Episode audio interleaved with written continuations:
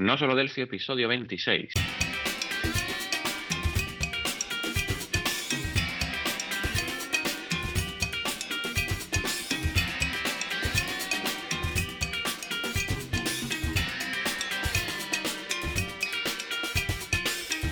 Bienvenidos a nosolodelphi.com, el podcast, el programa donde hablamos entre otras cosas de Delphi. Mi nombre es Johnny Suárez, experto en Delphi y MVP de embarcadero en Colombia. Del otro lado del charco tenemos a Emilio Pérez, formador Delphi y también MVP de embarcadero en España. Hola Emilio, ¿qué tal estás? ¿Cómo va tu semana? ¿Qué tal tu semana? Hola Johnny, ¿qué tal? Pues mi semana pues muy, muy bien. Hemos conseguido por fin estrenar oficina. La verdad que ha sido una, una locura el, el montaje, sobre todo porque lo hemos hecho casi nosotros. Y bueno, ya tenemos la oficina montadita, ya estamos todos allí juntos y muy bien. Ahora nos queda que vengas tú para acá, para España y te, y te venga a la oficina también. Ya me armaste ahí un huequito. Ya hay un huequito allí en una esquinita, para que mirando la pared, para que para que te puedas poner. Ah, bueno. No es broma. Sí, allí hay una mesa preparada por si te quieres venir. Bueno, listo, entonces sería buenísimo. También me ha llegado una, una guía que pedí, una guía de, del emprendedor, muy, muy chula, muy interesante, que la, la compramos por crowdfunding y eh, es de una persona que se llama Joan Boluda y la verdad que muy contento porque como la hemos patrocinado, aparecemos por allí al final en las últimas, en las últimas páginas y, y muy contento, deseando abrirla, empezar y hacer los DAFO y todas las cosas de emprendedores que se suele hacer hoy en día para, para, bueno, para mejorar, por ejemplo, esta herramienta que tenemos ahora mismo, que es la de no solo Delphi, para irla mejorando poquito a poco. Interesante, yo cuando, recuerdo que cuando me comenzaste a hablar de, de hacer podcast, me hablaste de, Joan Boluda y me pareció muy interesante el podcast de, de ellos, eh, lo, el tema del emprendimiento y todo el, el, asunto pues que ellos manejan es bastante interesante. Le da, tienen una, una persona que, que te transmite mucha energía y, y, bueno, la verdad que, que, ayuda, es muy positivo para esos malos momentos que tiene el emprendimiento y no, y no dejarte de, de fallecer, porque bueno, si, si te fijas, normalmente el emprendimiento tiene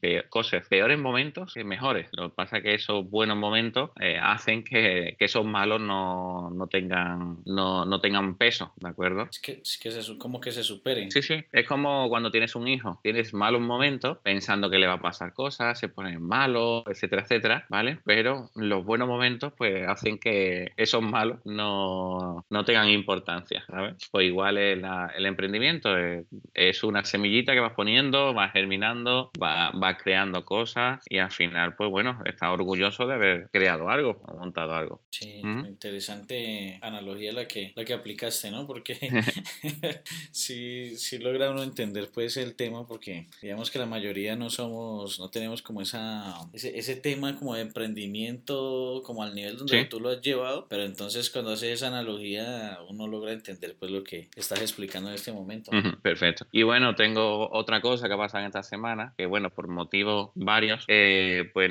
he tenido que fallar en mi podcast. O oh, ahora, ahora toca un O, ¿no? eh, en mi podcast personal en, en emiliopm.com, donde hablo sobre herramientas técnicas, sobre em, herramientas de desarrollo y base de datos, pues, llevo una semana, semana y media sin poder a, a crear el podcast y ya esta semana vamos a comenzar a, hacerlo de nuevo. El fallo, como siempre, el no tener unos podcasts en caché, pues han hecho que, ocurra esto y como no he podido no he podido grabarlo, pues ha pasado. Pero bueno, Johnny, cuéntame qué, qué tal tu semana. Bueno, mi semana por mi lado y como noticia principal, según yo, pues por fin me ha llegado el libro que, que no me había llegado de High eh, Developer Performance. Interesante, muy interesante el libro. Eh, tuve que pedirlo, ¿te acuerdas? Que semana pasada te dije que tuve que volverlo a pedir. Eh, pues después de que salió el podcast, al otro día me llegó el libro. Eh, lo, lo, reenviaron y me llegó muy, muy rápido. Ajá, menos mal.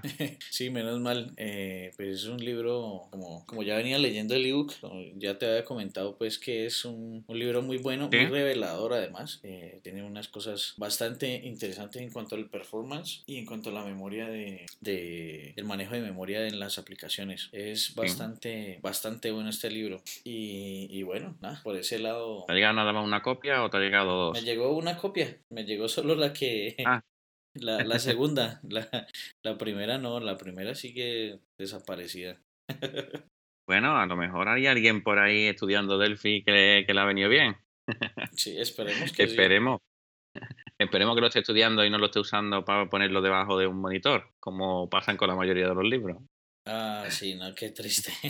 Como el directorio telefónico que termina ahí, ¿no?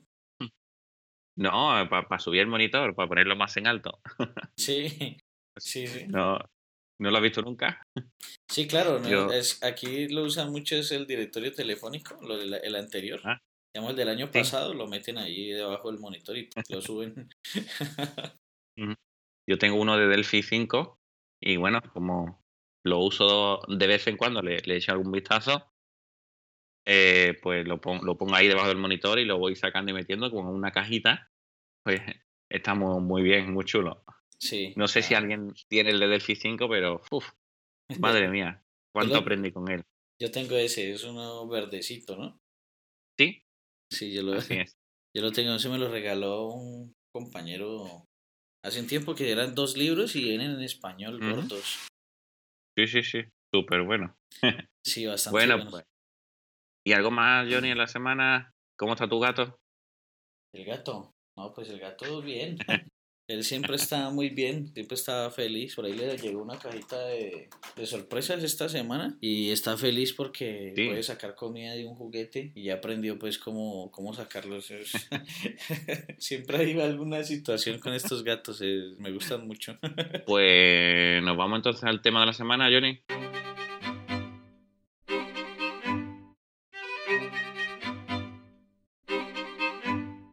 Venga, pues esta semana vamos a hablar de facturación electrónica. Entonces, bueno, eh, Johnny, tú aquí eres el, experto porque aquí en España yo no, de momento no he tenido que, activarla.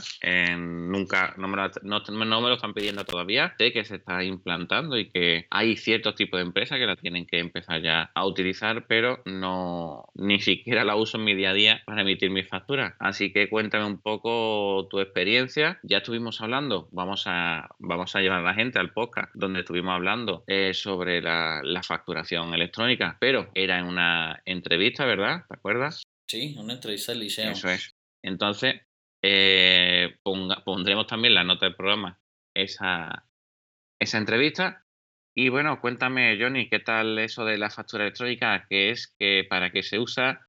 ¿Qué conseguimos con ella? Etcétera, etcétera. Bueno, con la factura electrónica se consigue el objetivo pues que nos, nos venden, ¿no? Los, los comerciales de, de este tema es que se consigue reducir eh, las vueltas, digamos, del papeleo. Cuando tú haces, imprimes una factura y tienes que entregarla o enviarla por, digamos, por mensajería a donde tengas que enviar la factura física, pues ya no tienes que hacer eso. Eh, también está el tema de, de que se puede perder, que enviar el duplicado, mejor dicho, todo ese tema de logístico para enviar una simple factura, pues ya no tenemos que hacer ese tipo de cosas, ¿no? Ese es como que lo que nos venden en sí y que además tiene pues la validez eh, de una factura física, incluso más validez porque eh, se está garantizando quién es el que envía la factura y quién es el que la recibe. Entonces lo que buscan con esto realmente los gobiernos es poder como cruzar la información de la facturación de todas las empresas y pues obviamente para poder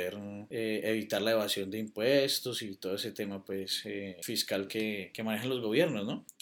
¿Y en tiempo real o aquí, por ejemplo, es cada tres meses cuando se hace eso, habitualmente? ¿Cómo es la cosa allá en España? ¿Cómo así cada tres meses? No, cada tres meses enviamos todas las facturas que hemos hecho con todos los proveedores y todas las que nos han hecho a nosotros y ya ellos lo que hacen es casar unas con otras, ¿sabes? Si este, este la ha emitido, el otro la ha recibido, etcétera, etcétera. Ah, ya te entiendo, sí. Aquí hay un proceso, por ejemplo, aquí en Colombia hay un proceso que se llama eh, medios magnéticos, donde uno coge toda esa información contable y, y envía, eh, resume todo eso y se lo envía pues a, a, la entidad de, que maneja los impuestos, que aquí en Colombia se llama la DIAN, pero en México pues se llamará SAT, en Perú se, se llamará diferente, ¿no? Entonces, eh, pero eso es otro proceso adicional. La factura electrónica es inmediato. Por ejemplo, alguien viene, compra en tu negocio, le haces tu factura con el sistema normal como lo venías haciendo hasta ahora y eh, encima le colocas enviar factura electrónica, por ejemplo, depende cómo lo tenga implementado el sistema y este sistema envía normalmente como a, a un proveedor tecnológico que le llaman aquí o en México le llaman un pack, ¿cierto? Y ese pack se encarga de validar esa información y enviarla a la entidad eh, recaudadora de, impuestos, pero eso es inmediato y entonces envía una copia en formato legible, en PDF, al correo electrónico del cliente y también en formato XML que ya contiene la firma electrónica de, de la entidad que emitió la, la factura. O sea que no te puedes equivocar cuando hace la factura, porque si no, la estamos liando, ¿no? Sí, claro, no, es que como, por ejemplo, por ley, eh, editar una factura es eh, ilegal, ¿cierto? Entonces tú haces una factura,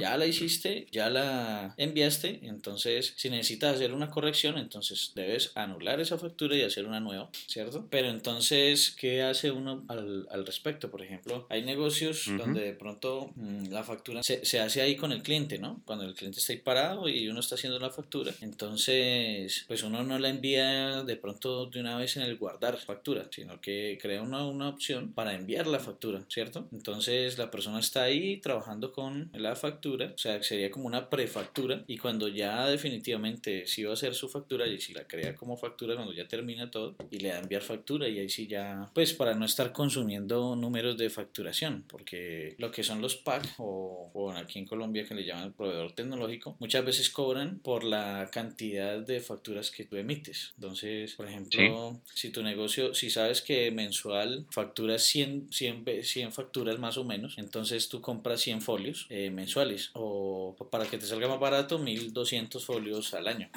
Pero entonces para no estar enviando información eh, y, que, y, estar consumiendo folios todo el tiempo, pues ¿qué, eh, ¿qué, se hace? Pues simplemente se edita aquí y ya cuando está completamente seguro, ahí sí le envía. Ajá. Aquí eso se llama factura pro forma. Entonces con la factura pro forma eh, tiene validez como si fuera una factura. Entonces tú tienes, el cliente cuando recibe esa factura te puede exigir todo lo que pone en ella porque, y el precio, y que le mantengas el precio durante el tiempo que, que le has puesto en, la, en esa factura pro forma. Eh, tiene mucha mayor validez que un albarán, que un presupuesto, etcétera, etcétera. Ah, sí, ya, ya te comprendo. Eso es como, como lo que aquí llamamos una remisión, que es como antes de la factura, pero es prácticamente lo que va a ir en la factura.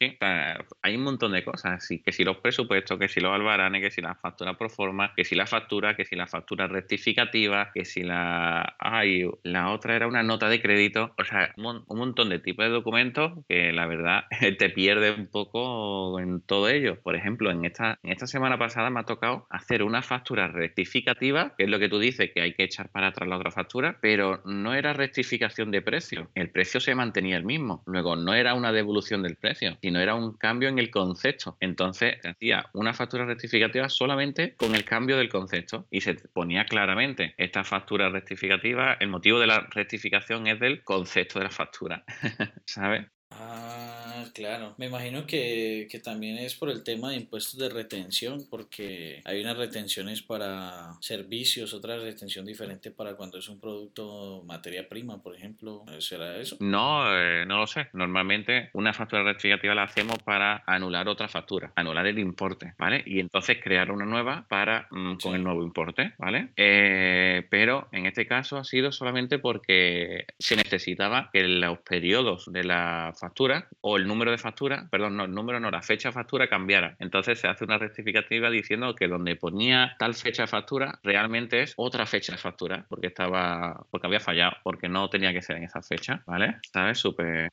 súper extraño. Súper, sí, súper complejo. Por ejemplo, cuando también, cuando los temas de logística se, eh, digamos, eh, ¿cómo se llaman estos temas? Eh, el flete, no sé, allá le llaman flete. El flete es como el transporte, ¿no?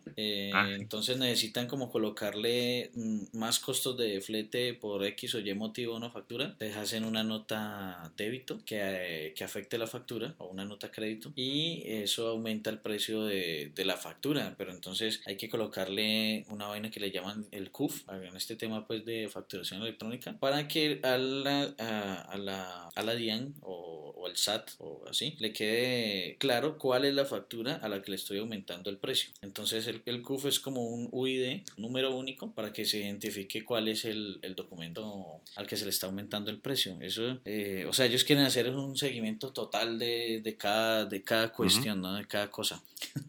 Madre, aquí lo que se hace es eso, se envía un albarán y ya después te hacen una factura con todo el albarán. Es decir, si estamos hablando de logística y yo te hago 20 envíos, pues después al final del mes te hago una factura con los 20 envíos. No te hago una factura por cada envío que te haga. Entonces agrupamos, te agrupan albaranes en una factura. Sí. Claro que eso, eso también se puede dar, ¿no? Eh, eso también sucede, pero es cuando ya tienen un negocio como grande con, con un cliente y ya... Y de confianza. de confianza, sí. Entonces llegan como a ese acuerdo y van acumulando ahí todo el tema, pues, y hacen una sola factura de un solo, de un solo movimiento y ya. Pues cuéntanos, cuéntame un poquito más eso de factura electrónica en Delphi, cómo, cómo, cómo se hace. ¿Es un JSON? ¿Es un registro? ¿Es un XML? ¿Qué es lo que cuéntame un poco. Bueno, es que eh, he notado que en la mayoría de países eh, latinoamericanos que están implementando este tema de facturación electrónica lo están haciendo eh, casi siempre con XML o siempre, pues no he visto el primero con JSON todavía. No, ni lo, están haciendo con X, no, no, no, creo. Entonces lo hacen con XML y pues con SOAP. Y por ejemplo en México utilizan, los, que hacen software en México deben colocar el certificado digital en, en, el archivo directamente. Para eso he visto ya algunos componentes que, que hay en GitHub que que, hacen esto, que supongo que facilitan pues enormemente esa, esa labor, pero este, estos componentes funcionan solo con tres pack, que como dije anteriormente es como el, el intermediario tecnológico, ¿no? Sí, con tres de ellos, ¿no? No con todos. ¿Habrá, ¿Habrá muchos o pocos? Son, como cuatro. Eh, está uno que se llama como Comercio Digital, otro que se llama Ecodex, Fin OK y Solución Factible. Son como ah. cuatro empresas que tienen este tema. La verdad es que con el negocio tan grande que parece ser eso, que te cobran por cada folio y por cada factura o cosas así, se me hace poco que haya cuatro proveedores, porque esto es un negocio, es un negocio que parece ser súper rentable. No, o sea, en, en México hay muchos, hay muchos proveedores, sino que me refiero es al, al componente que hay en GitHub, trabaja solo con esos cuatro proveedores. Ah, vale, vale, vale, vale, perfecto. Sí, no, pues Entonces sí es normal. Entonces sí. sí. eso es, es más normal. Sí, de hecho aquí pues apenas se está implementando en Colombia este tema y ya todo el mundo está pues eh, a la expectativa de que tiene que comenzar a implementar en sus empresas la facturación electrónica y ya hay un poco de proveedores que no, no, y apenas está empezando. Entonces me imagino en México que ya este tema está más está maduro y... Bueno, vamos a crear un proveedor, ¿no? En, en Colombia o en España.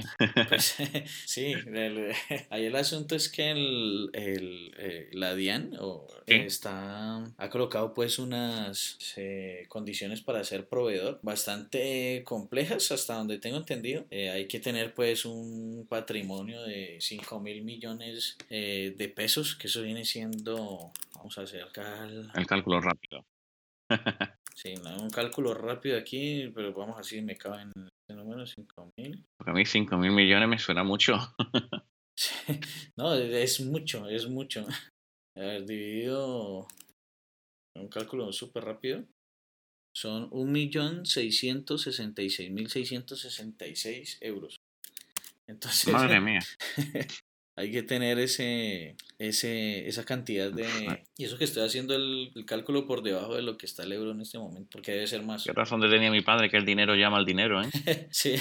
Madre mía. Sí, así es, el dinero llama al dinero. Entonces... Sí, porque si tiene un, un millón de euros, ¿para qué quiere montar esto? sí, exacto, exacto, sí. Entonces, ellos, ellos quieren como... Al principio sacaron estas condiciones, eh, entonces con esto ya descartaron una cantidad de proveedores tecnológicos importante, pero ahora ya han flexibilizado un poco la situación y ya cada empresa puede gestionar esto directamente, pero sí toca hacer bastantes vueltas en, en, Bogotá, no se pueden hacer en cualquier ciudad, tiene que uno ir a la capital y hacer eh, eh, directamente la implantación o la implementación en Bogotá eh, de, del XML, firmarlo, pero entonces para que tenga el certificado también tienes que cumplir con ciertos requisitos. Hasta ahora no lo he hecho directamente con la DIA, eh, no lo he hecho porque parece que es complejo. Entonces, por eso de pronto también regulan el tema de que no hayan tantos proveedores tecnológicos, ¿no? Claro, claro, para que no haya problema, no tenerlo bien controlado. Exacto. Y bueno, de hecho, por ejemplo, yo he tenido que montar ya tema figuración electrónica acá y he trabajado con eh, algunas empresas. Eh, una empresa que me gustó mucho trabajar con ellos fue, de hecho, era una empresa mexicana porque tenían ya bien estructurado el, el SOAP y era simplemente consumir sus funciones y listo.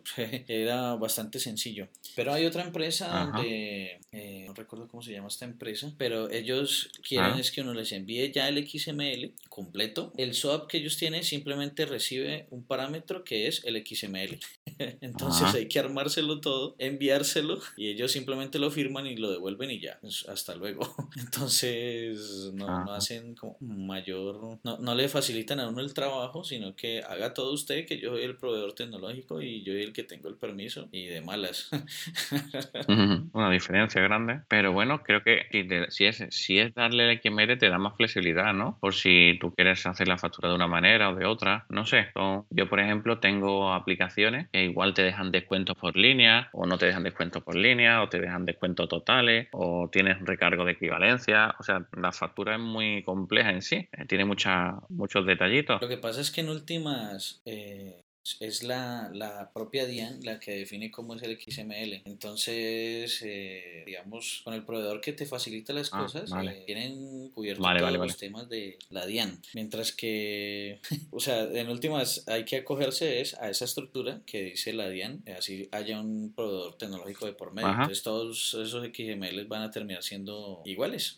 pues, iguales entre comillas, ¿no? Porque lo que tú dices, si hay uno que necesita cierto impuesto o cierta eh, por ejemplo, al Baram, ¿cierto? Diferente, entonces habrá que enviarlo diferente, pero ya la estructura como tal eh, tiene concebida esa, eh, esas situaciones. O sea que esa empresa se va a poner más famosa entre los desarrolladores, ¿no? La, la que te lo da más fácil. Yo me imagino que sí. acá hay, hay, varias empresas. la más famosa es una que queda en mi ciudad, de hecho, se llama Carvajal. Es una de las, de las más famosas, pero te la pone, hasta ahora he visto que la pone complicada y es bastante costosa. Entonces no me ha gustado, pues. Y a los clientes tampoco les gusta porque por cada factura es pague y pague, pero bastante. Entonces se les... Eh, pero, pero desde otro punto de vista, lo que te decía al principio, eh, antes pagabas eh, para que te enviaran, te llevaran la factura donde el cliente, pues ahora vas a pagar menos porque no necesitas hacer eso. No tienes que enviarle a correo, está pendiente, etcétera, etcétera. ¿Mm? El sobre también para venderlo. La verdad que está bueno mirar una cosa y otra, eh, pero bueno, eh, es, es verdad, eh, con eso te, te, quitas esa pequeña parte, pero también es cierto que hay muchas facturas que entregas en, mano, ¿no? En muchas empresas. Entonces esas empresas que entregan en mano lo, lo, tienen más, lo ven más como pérdida, ¿no? Como, o como gasto, gasto extra, la verdad que sí. exacto, sí. Lo que me llama la atención, Johnny, es cuando dice que utilizas el, el SOA, que lo tienes muy bien preparado, y que nada, que es utilizar y listo. Y la verdad con compañeros que han estado trabajando con Delphi y demás, le cuesta la, vida coger unos métodos SOA y, comprenderlo. ¿Por qué? Porque, bueno, tienen una estructura, muchos de ellos tienen una estructura, no solamente es llamar a métodos, etcétera, etcétera. Y para ti, ya que lo tienes súper mentalizado, súper cogido ya y probado, eh, lo, ves súper súper sencillo. La verdad es que eso me ha llamado mucho la atención. Sí, es, es realmente utilizar un servicio SOA es bastante, es bastante sencillo con Delphi, más cuando es un servicio que, que tiene todos los estándares del, y, puedes consumir el WSDL, pues prácticamente el Delphi te hace pues el, el, el, tema y te coloca las interfaz y uno empieza a utilizar las interfaz de, de SOAP. Es bastante sencillo trabajar con, con Delphi, creo que, que en otros sistemas no, no, es tan sencillo. Sé que en .NET es sencillo también, pero no sé en los, de, en los demás. Sí. ¿Y es fácil hacer pruebas de ese WCDL o algo? ¿Hay algún entorno de prueba para tú mirar si lo estás haciendo bien o lo estás haciendo mal o algo? Eh, ahí en la, con el proveedor de factura electrónica. Sí. Sí, ellos tienen una página web donde uno te dan un usuario eh, con un token y una un token de usuario y un token de password y uno puede entrar a esa página web y mirar que toda la información esté quedando bien. Vale. Y de hecho es muy fácil llamar, te atienden siempre para cualquier eh, tema que, que no esté está en la documentación. O sea, de todas maneras ellos siempre envían la documentación porque, por ejemplo, si uno va a incorporar un impuesto, digamos, de retención en la fuente, entonces, listo, hay diferentes tipos de retención en la fuente, este honorarios, servicios, todos los demás, eso está pues en la... El tema el tema es, por ejemplo, no, lo que a mí se me, se me ocurre es, por ejemplo, si hay si hay oyentes que no saben qué es eso de WCDL, que, que estamos hablando chino, ¿no? Pues si le interesa podemos montar algún pequeño, no sé, algunos pequeños vídeos o un curso en condiciones, no sé, lo que nos diga, lo que nos diga la gente, poner comentarios a ver qué es lo que más os puede llegar a interesar, ¿vale? Ajá, eso, sí, me parece interesante porque, eh, pues como hoy estamos hablando de, facturación electrónica, pues de pronto no lo detallamos mucho, pero sí está el tema de que podemos detallar ese tema y, continuar pues hablando del asunto más en detalle, ¿no? Claro que sí. Bueno, pues nada, esperamos que, que os haya gustado el tema de esta semana, el formato también que estamos montando un poquito más eh, destructurado, un poco más loco. Y bueno, eh, nos despedimos de este podcast, número ya 26. Y eh, bueno, ya sabéis, ponernos valoraciones 5 estrellas en, auto, en, en iTunes, recomendaciones en ebooks y YouTube y que gracias a ello pues hace que este podcast sea más reconocido en estas plataformas y se le proponga a mucha más gente. Recordad también que se puede escuchar en estas plataformas, no se tiene que escuchar solamente por la, por la web. Entonces, si tú te instalas la aplicación iBook y si tienes iPhone, la aplicación iTunes, eh, que se llama podcast, pues puedes tenerlo ahí. Cada vez que hay un nuevo episodio, te aparece automáticamente en tu, en tu móvil para que puedas escucharlo. ¿De acuerdo? Bueno, pues muchas gracias por esas valoraciones. Bueno, eso creo que es todo por hoy y no sé, muchas gracias por escucharnos y hasta la semana que viene.